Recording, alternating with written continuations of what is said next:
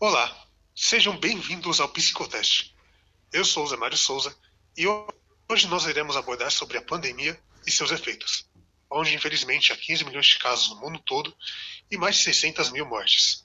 Mas primeiro, permitam-me apresentar os participantes, começando com Alice Santos. Olá para todo mundo. Larissa Góes. Olá a todos, sejam bem-vindos. Jennifer Strick. Olá, turbão. E Wembley Alves. Sejam bem-vindos a todos os ouvintes. E agora que todo mundo se apresentou, iremos começar com a Alice. Muito bem, Alice, inicie.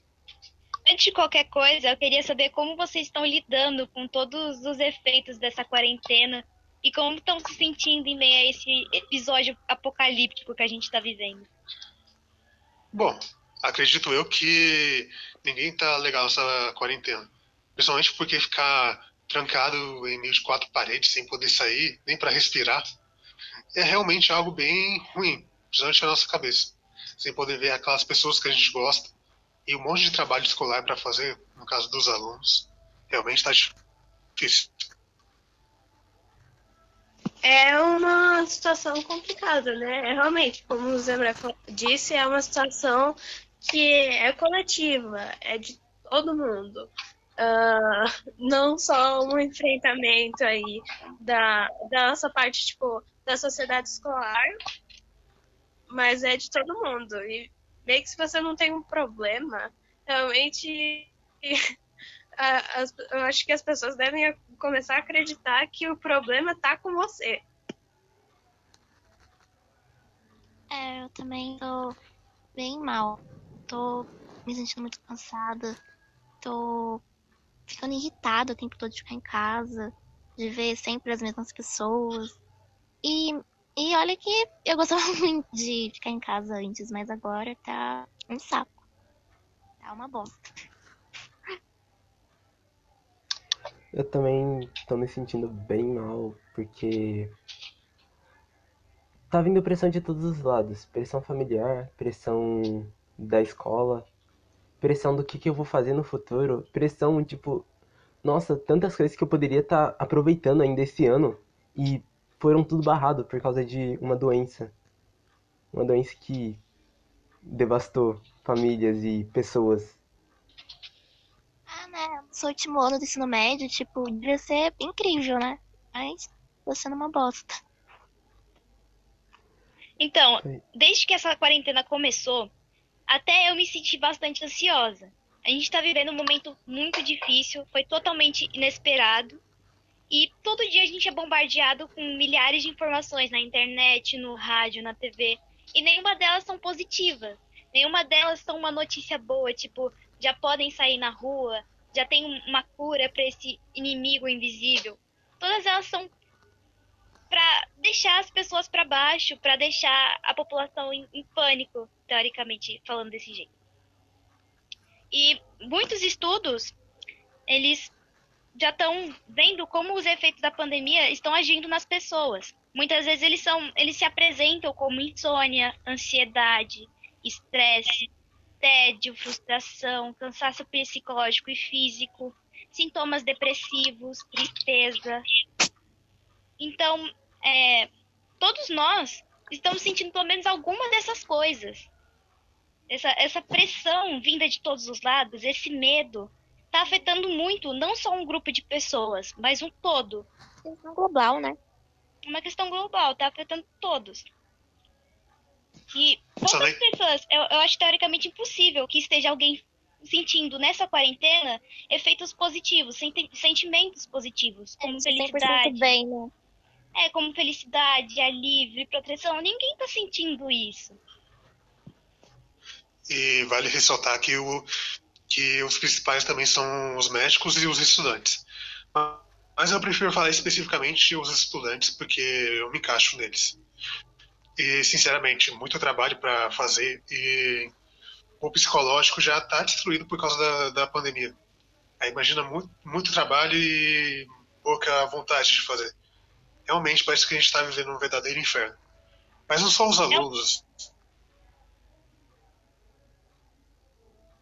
mas não só os alunos, mas também os professores que estão passando por isso, que é muito trabalho para eles corrigirem e eu perceber que eles têm uma sanidade bem baixa por causa disso. Sim, sim. Uh, a questão que eu queria falar, voltando um pouquinho uh, no que a Alice disse, realmente, eu acho que é, é complicado a gente sentir essa questão né, do, dos sentimentos bons do alívio.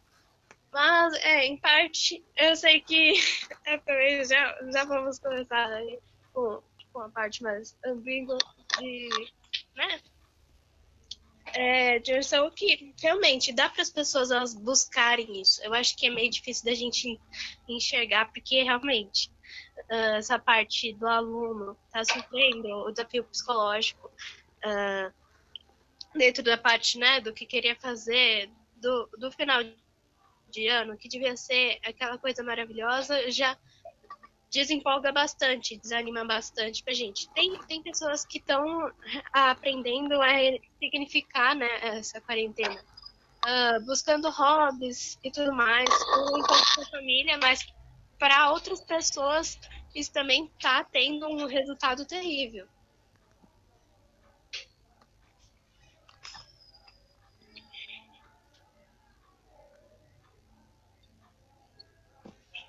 Outra coisa é que, tipo, essa pandemia, ela é uma mudança de rotina para todos nós. Como foi para os alunos, pegando a ideia do Zé Mário. Estamos sofrendo uma grande pressão. Todo dia são cinco, seis, sete trabalhos por um prazo extremamente curto. Tem que ver aula online. Muita gente não tem acesso. A gente se perde nos trabalhos e vem aquele sentimento de frustração porque a gente não está aprendendo. E com esse sentimento de frustração, vem outro sentimento que é a preocupação, a ansiedade. Será que eu vou passar de ano? Será que essa pandemia e essa falta de aprendizado vai me prejudicar futuramente? Uhum. Então, é tudo que fica mexendo na nossa cabeça. A gente deita na cama, olha pro teto também, e né? pensa, pensa, o que, que vai ser de mim depois que isso acabar? Será que isso vai acabar? Então, é muita coisa passando na nossa cabeça. É muita preocupação, muito estresse.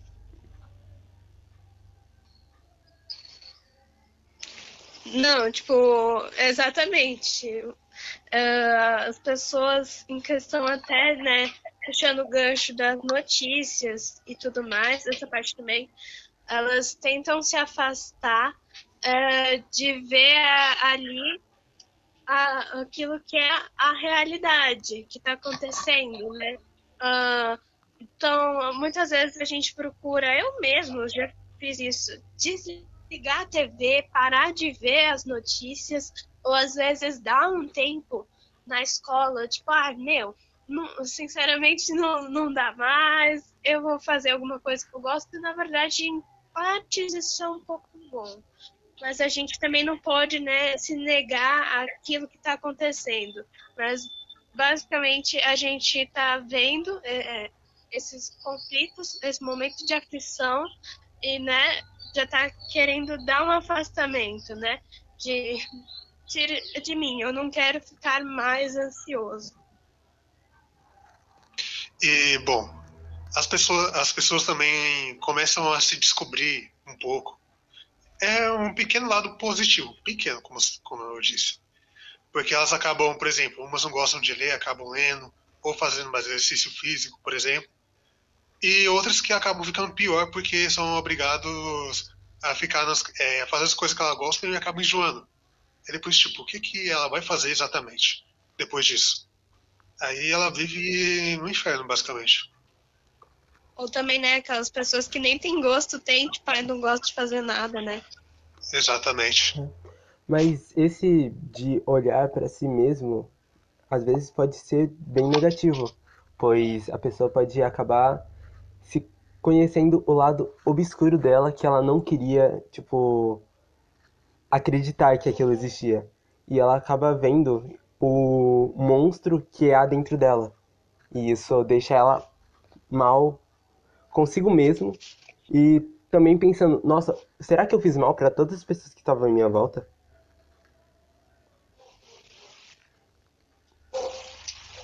Indo na parte dos mais afetados com essa grande pandemia, psicologicamente, entra os profissionais da saúde.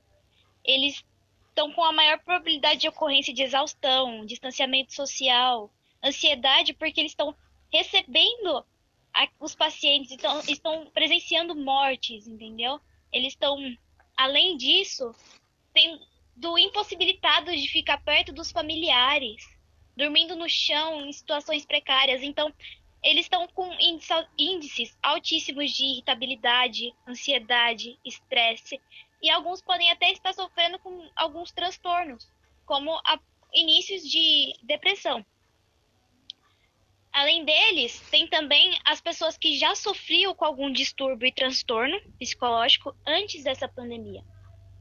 Como, por exemplo, pessoas que já tinham depressão e ansiedade antes disso. E pegando um pouco do que o Emily falou, quando essas pessoas que já se sentiam mal, já não tinham autoestima, já eram tão depressivas, tão isoladas, ficam sozinhas, sem ter um mínimo de distração, elas começam a ter pensamentos piores do que elas tinham antes. Elas ficam literalmente com elas mesmas.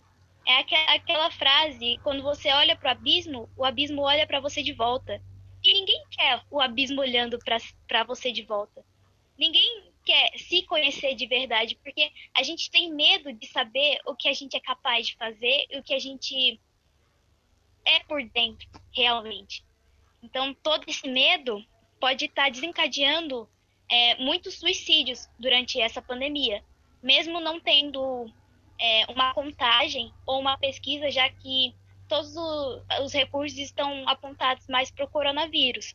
Mas realmente esse, esse fato do suicídio é algo existente, porque a pessoa está sozinha com ela mesma e não tem uma distração. A única solução dela é se matar. Então as pessoas estão mesmo recaindo ainda mais no mal do século, no conhecido como mal do século, nessa pandemia.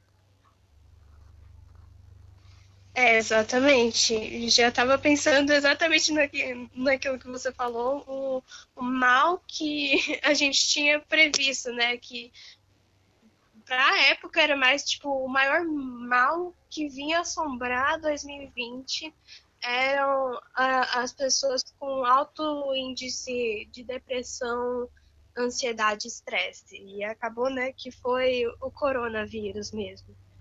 Uh, e os médicos, né, puxando um, um gancho do que tu falou, é, eles estão aí num, num, dilema, que é, é uma coisa muito, muito difícil. Entra na, na parte, né, da é, que eles acabam sentindo mesmo que, uh, como o Cortella falou, né, que para os ouvintes uh, que não sabem, eu dei uma pesquisada em algumas opiniões.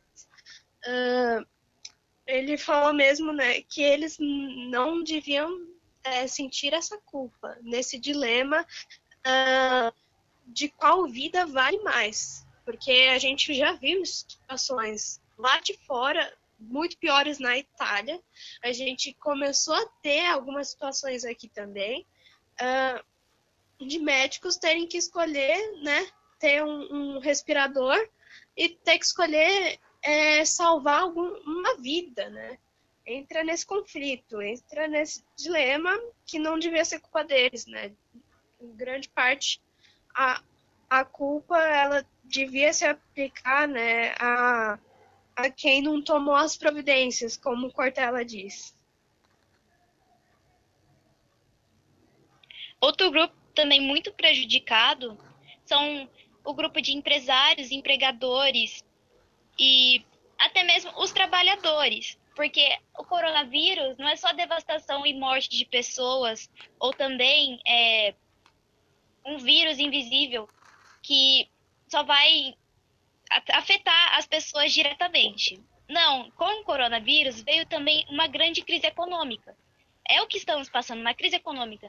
Fechou vários comércios, pessoas perderam seus empregos. Então, o fato da crise econômica vem a preocupação com o futuro vem também afetando muito as pessoas que têm os seus negócios. Então, esse também é, é um fato que está mexendo com o psicológico desse grupo de pessoas. Sim, sim. É uma questão avassaladora que a gente está vivendo e a gente está vivendo aí no, no coletivo. Que as pessoas elas estão se deparando aí com, com o que está acontecendo e também o que acontece é ficar nessa, nessa incerteza, né? Porque as informações, principalmente as iniciais, elas eram confusas. Vinha realmente aquela informação de um lado para outro, você não sabe que você segue. Ou, né, a gente viu que também teve a negação de muito. Uh, não exatamente a maioria da população. Mas a gente vê que né, nessa nossa quarentena que foi sim meio fuleira, uh, é, a, as pessoas se negando a acreditar que o coronavírus é, era um, alguma coisa de alto risco, era uma coisa de alto risco, e elas acabaram, né, se descuidando. Tipo, ah, eu vou ali, vou fazer compras, eu vou na feira sem máscara. Isso é, eu acho que a gente viu internamente acontecer, né, é, pelos nossos arredores, de que esse a maior maior tiro, né, pela culatra, pela, pela sociedade, é ver que a questão não era tão bem assim. Hoje em dia você já tem pelo menos algum conhecido, alguém que você conhece ou que você conhecia que já obteve a doença ao seu redor, ou alguém que acabou falecendo, infelizmente. O famoso mal coletivo. Outro grupo muito afetado também é as mulheres. Com esse isolamento, a taxa de agressão que as mulheres vêm passando é muito alta. Sim. A taxa de, de índices de, de aumentos, né, da violência doméstica aumentou muito. Porque a maioria, né, das mulheres que sofrem violência doméstica, violência sexual, é, a maior parte das vezes é no âmbito doméstico. É, 55,9% das vítimas possuem algum tipo de vínculo com um agressor. É, por exemplo, marido, pai, padrasto, avô, tio, irmão. Então, esses são os fatores.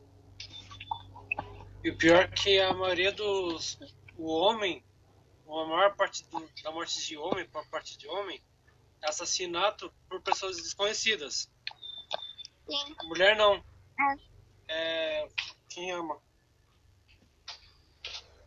É, e é, até mesmo a violência sexual, é, estupro, também aumentou muito. É, quatro meninas de até 13 anos são estupradas por hora no país.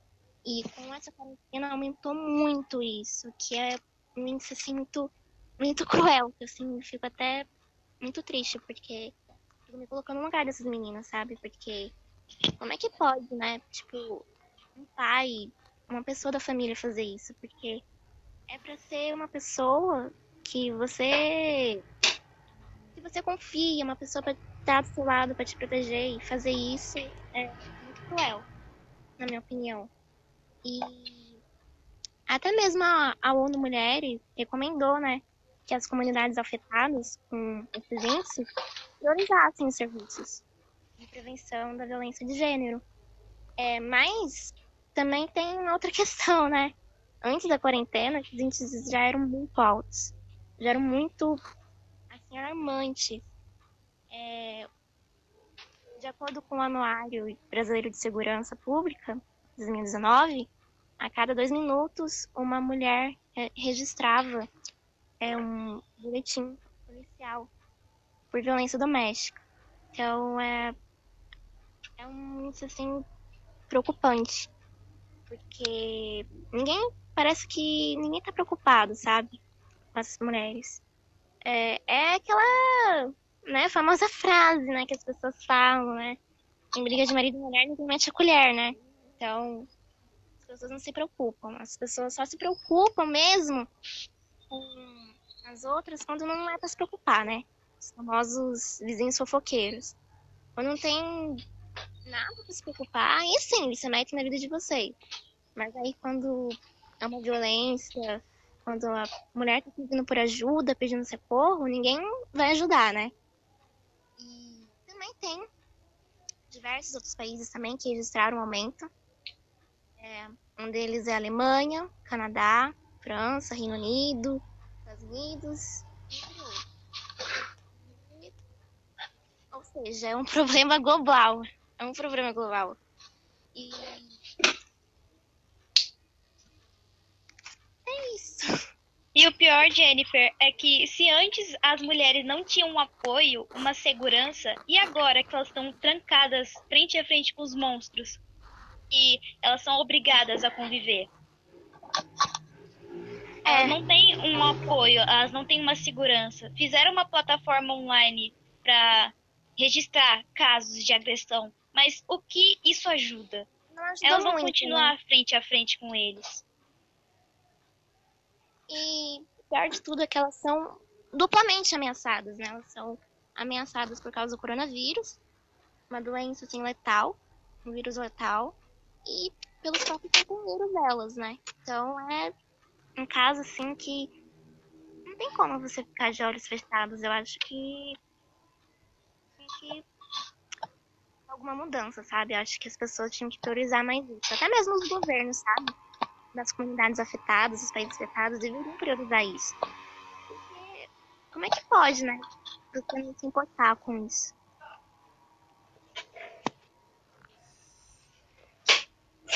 Sim, sim. É, é uma situação bem, bem preocupante essa. Ainda mais que elas também estão sofrendo tanto abusos físicos quanto psicológicos que tratam ela como tratam ela como trapos. É bem ruim se você parar pra olhar do lado A agressão dela. física, a agressão física já afeta o psicológico, entendeu? Da mulher.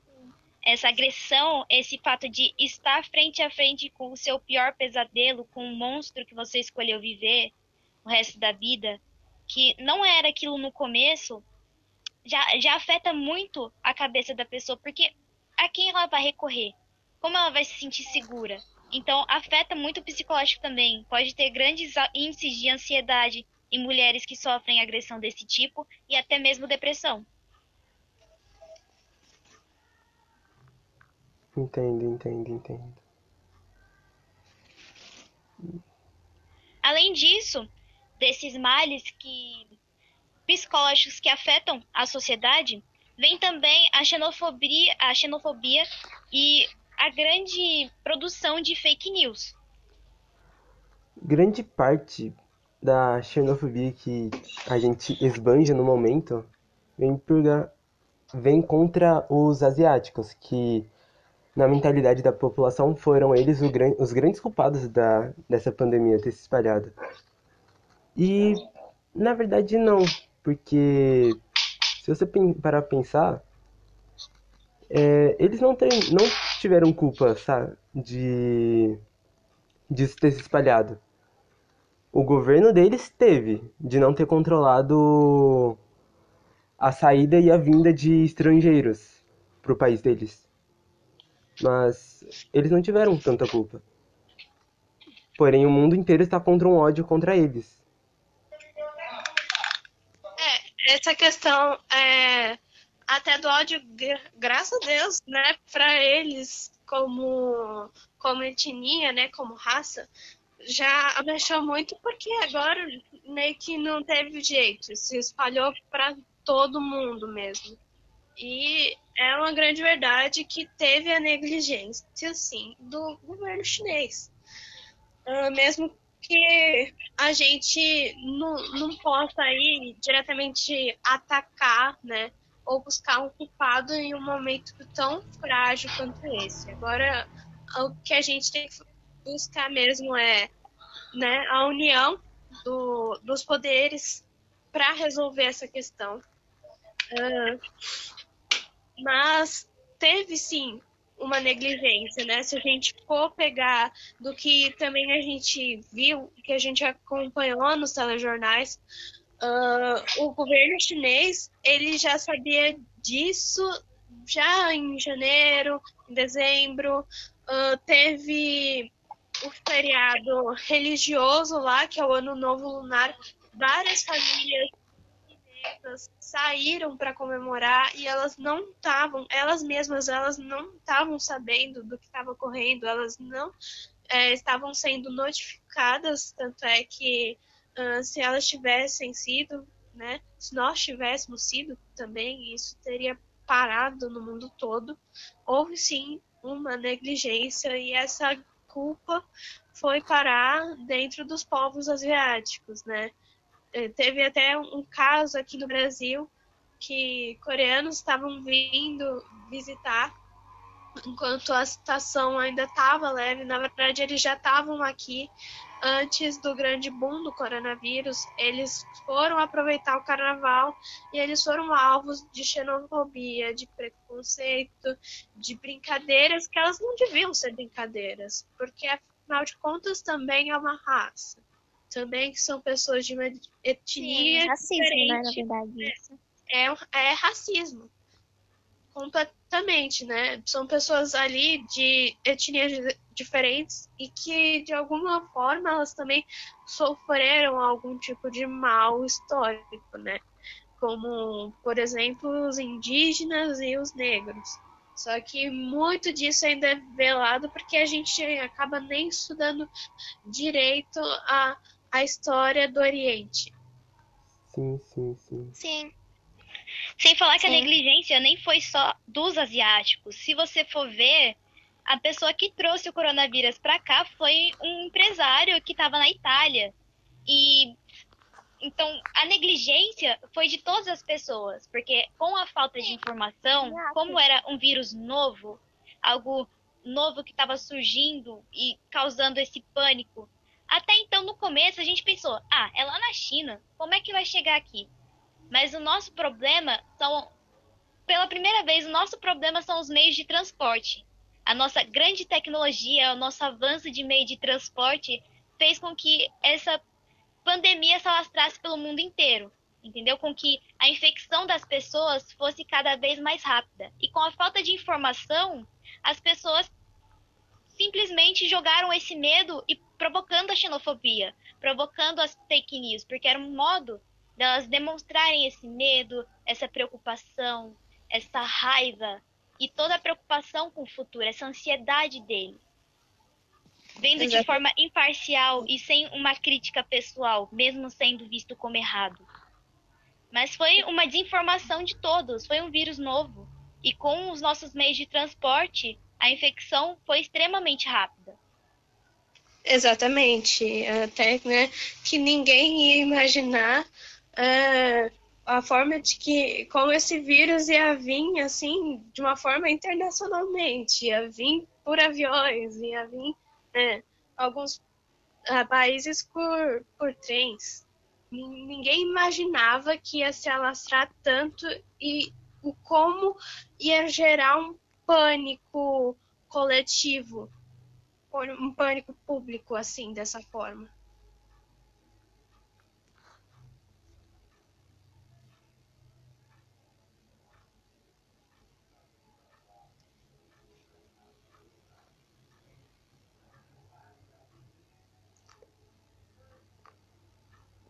Mas como a Alice também disse, ah, tem a questão da desinformação, que, querendo ou não, mesmo com a, com a internet, que é a maior fonte de informação que nós temos, ela ainda é uma fonte de informação totalmente errada, porque pessoas podem mudar as coisas.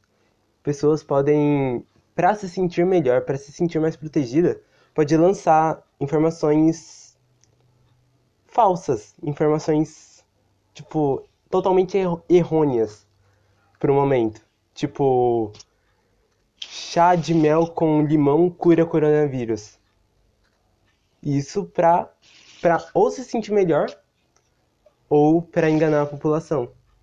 Que é uma coisa que tem acontecido diariamente. Não se sabe ao certo qual o motivo das pessoas inventarem as fake news, mas é uma forma de libertar esses sentimentos ruins.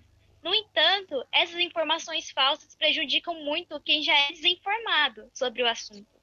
Então você chega lá num grupo de WhatsApp, chega uma mensagem falando: "Ah, o coronavírus ele ele tá passando pelo ar agora". Vai deixar as pessoas em pânico. Você não vai ter em que acreditar. Então a falta essas fake news contribui muito para a falta de informação e para o pânico também. Sim, sim, sim. E tam, é, recapitulando outro assunto que eu perdi, o acho que o coronavírus, o diferencial dele é que ele foi na moita, né? ele, ele surgiu, se espalhou pelo mundo muito rápido, acho que ele, ele não foi agressivo por, no instante. Diferente do ebola, o ebola foi um dos mais agressivos que já surgiu no planeta. Então, ele se espalhou como assintomático. Ele se espalhou para o mundo inteiro como assintomático para depois, com mutações, se, tor se tornar perigoso. O que agravou muito também as, as fake news, pois que todo mundo pensa, vai, é só uma gripezinha, é, não, não vai chegar aqui agora, que nem no começo era assim. Mas que não surgiu é, agressivo. Sim, sim. E. Uh, uh, pegando um pouquinho do que o Wembley e o que a Alice disseram antes, também essa parte da, da fake news é, surgiu um pouco, né, também do palanque político, né, do, do eleitoral ali pensando no, no 2020, né, pensando em se eleger. A gente viu isso muito no Brasil. É, tanto é que tem até mesmo comentaristas e isso chega para mim, né, como uma opinião minha, ser vergonhoso, né, como uma pessoa que eu admirava, que falava muito bem, uh, mesmo vindo de uma ideologia um pouco diferente, que era o Caio Coppola, e meio que agora ele está se usando como um palanque político para o nosso presidente, concordando com ideias absurdas e que é difícil de acreditar que ele falaria uh, alguma coisa dessas, né, por uma pessoa, né, que ouve, que ouve muito do que ele já falou e que acha muito difícil de ver aquela determinada figura falando, né, que não exatamente nos termos do presidente, né,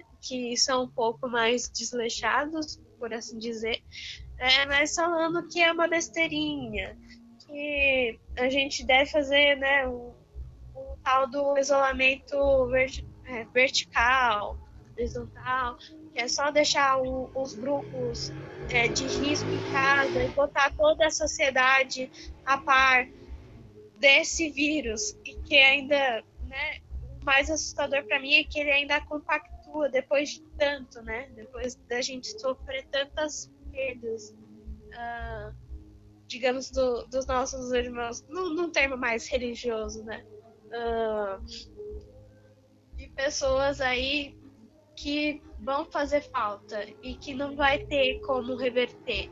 Elas não vão voltar. O governo nos vê como números, Larissa. Você vê no jornal, eles não falam é, pessoas que morreram, mas ele fala o número de pessoas que morreram. O governo ele não está preocupado se a gente está passando fome, se a gente está em situações difíceis de vida, se a gente vai conseguir um emprego futuramente, se a gente vai conseguir sustentar nosso, nossos parentes, nossas crianças, nossos filhos. Ele está preocupado com a economia.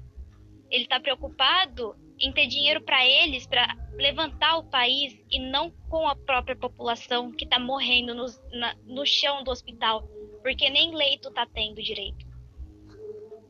É, exatamente. Eles estão com a cabeça lá em 2020. O, essa questão, né, desse comentarista Caio Paula, realmente o que me preocupa mais é dele ser, né, um, um comentarista, mas que ele, né, surgiu aí aos olhos dos políticos dentro do âmbito ideológico dele, né, tipo, hum, fale bem, fale mal, mas fale de mim. por esse aspecto, né? E a gente vê a situação e a gente fica, né, principalmente para as pessoas que ouviram, eu sei que tinha bastante ouvintes e ainda tem, ficam nesse conflito, né, que a gente falou mais cedo, da desorientação, da, uh, desse conflito de informação. Mas uma coisa que também queria agregar, né, que em parte uh, vem a, a, negação dessas pessoas. Não exatamente dele, eu acho que eu não, não considero que ele não saiba o que está acontecendo, eu acho que ele está mais falando por um aspecto político do que. Para mim, eu acho que aquilo não é uma crença dele, uh, porque ele sabe das coisas que estão acontecendo, mas vem essa parte é, da população da negação. Uh, se me permitam ler um pouquinho, né, do, de uma frase importante que eu já passei para vocês no, no ensaio, né, para que a gente ensaiou antes disso aqui tudo. E eu vou dar só uma lidinha só nessa uh, e ponto do, do que o Cortella falou. Uma das coisas mais complexas é convencer alguém que aquela rota que a pessoa segue não é, é certo quando aquela pessoa é cega a qualquer outra possibilidade de percep é, percepção. É uma, uma frase assim que ela tá muito imposta, principalmente nesse começo, né, que eu falei, de pandemia. Porque mesmo com todas as informações distribuídas várias, várias e várias vezes por dia nos jornais, nos rádios, entendeu? As pessoas elas seguem alguém que não tem é, capacidade nenhuma e informação nenhuma, como é o caso dos seguidores do Bolsonaro e a cloroquina. Todos os médicos já disseram que não tem efeito nenhum positivo, mas as pessoas estão apoiando. Então é aquela coisa, é cabeça dura, aquela pessoa que não pensa é, não vai pelas informações. Você pode estar com todas as provas na frente dela, com todas as informações concretas, mas mesmo assim ela vai seguir o próprio pensamento ou o pensamento de outra pessoa que ela acha conveniente seguir. Exatamente. E nem pela cloroquina, assim, ela, ela consegue ter realmente alguns efeitos, ela pode até ser boa, só que ela não é, não é aplicável né, em todas as variáveis, como o ex-ministro da, da Saúde falou, o nosso ex-ministro, o Luiz Henrique ele falou, ele não é aplicável e também ele não, na época, né, não tinha também a comprovação científica, se é que ainda, se é que ainda realmente tem, se não tem. Eu não tô, não cheguei a estar a par disso, né? Mas querer enfiar isso em todas as pessoas, meio que a goela, é um, um caso realmente inconsequente, porque uh, não dá para se colocar, uh, tentar colocar a cloroquina em pacientes que têm problema de coração e uh, outros casos, né, outros agravantes. E também não, não dá para se qualificar mais, né, naquilo que eu falei da questão inicial uh, não dá para se aplicar mais que o coronavírus não é um grande problema, né? Que as pessoas elas possam sair de casa, como falei, né? Ir na feira sem máscara e tá tudo bem. Não, porque a gente já viu as consequências disso. Uh, a gente já viu casos acontecendo ao nosso redor. É, a negação nesse caso, até como o Cortella diz, ela é uma atitude infantil, na verdade, em todos os casos, né? De você tá querendo tampar os seus olhos, uh, ou o exemplo que o Wembley também deu uh, anteriormente, que é o tampar os ouvidos e falar lá, lá, lá, lá, lá, lá, com os olhos fechados, tentando não admitir que alguma coisa tá acontecendo, sabe? lá, lá, lá, lá, lá, não tô te vendo. Isso também é uma grande manifestação do psicológico do inconsciente da pessoa. Ela quer fugir do caos em que ela está emergida, ela quer fugir desse desespero que está correndo ela. Então, ela vai para negação. A única solução dela é fugir da realidade, é fugir desse, desses problemas que estão martelando na cabeça dela todo santo dia. Então, com isso, ela foge da realidade, ela inventa coisas, ela nega os fatos, porque é uma forma dela se proteger. Porque nós e o nosso inconsciente, ele tem uma coisa só para fazer: proteção. Nós, ser humano, já temos isso dentro da gente. A gente pensa primeiro em nos proteger, depois pensar em proteger o outro. Mas a gente sempre vem em primeiro lugar, a gente sempre tem esse mecanismo de defesa, independente se é para algo físico ou algo que afete a nossa mente. Exatamente. É, é, você falou exatamente tudo que eu ia falar, né? É, do nosso mecanismo de defesa, uh, de às vezes também tentar evitar o que está acontecendo para que aquilo, até um certo ponto, né, em questão da ansiedade, não, não acabe estourando para nós mesmos. Isso é real, é natural, mas em questão, né, a, ao coronavírus, é um caso que a gente precisa acordar, a gente precisa ver, né, o que é realidade.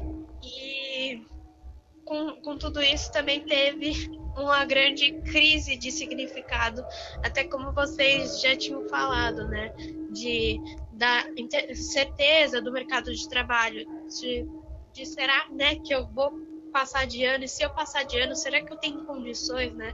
Porque existe uma grande possibilidade do, do governo de São Paulo só passou todo mundo, porque realmente a gente não, não se vê como culpa, nem nós, alunos, nem os professores, uh, desse.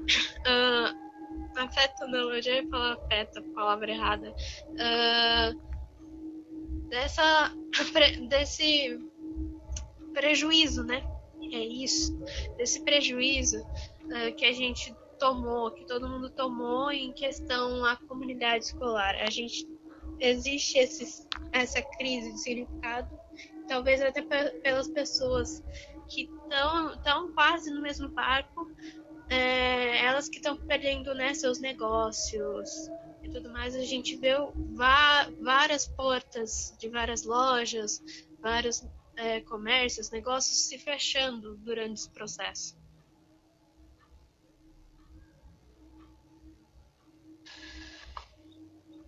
E só para dar uma breve conhecimento, a questão de diferença de os conceitos de distanciamento social, quarentena e lockdown, que é na verdade existem dois tipos de distanciamento que é o seletivo que precisa de uma base do Estado, do sistema de saúde melhor do que a gente tem, que é só restringir as pessoas que têm mais probabilidade de morrer e deixar os assintomáticos é, livres, conseguindo transmitir, o que não é o, funcional para o nosso caso. O ampliado, que é o fechamento das escolas, eventos, mercados, a fim de diminuir a, a proliferação, mantendo sempre os recursos, serviços essenciais. O que é o nosso caso, esse, esse tipo de distanciamento que a gente está vivendo. Então é isso. Corta essa parte. Relaxa. Pode continuar. É, e o bloqueio total é a interação forçada e severa da contato humano com o outro para não proliferar. Desculpa, gente. Eu cheguei aqui no, no pau. É, agora tô cansado. Vou ter que cortar essa parte também. Sim. Foi mal. Você encerra? Então, então é isso. Eu realmente espero que vocês tenham gostado disso do nosso psicoteste. Deu muito trabalho pra gente fazer, a gente, a gente fez com muito carinho. E é isso. A gente se vê na próxima e muito obrigado por ter, terem acompanhado a gente até aqui. Fortíssimo Tchau, abraço. tchau. Tchau, tchau. Tchau. Pelo amor de Deus, viu?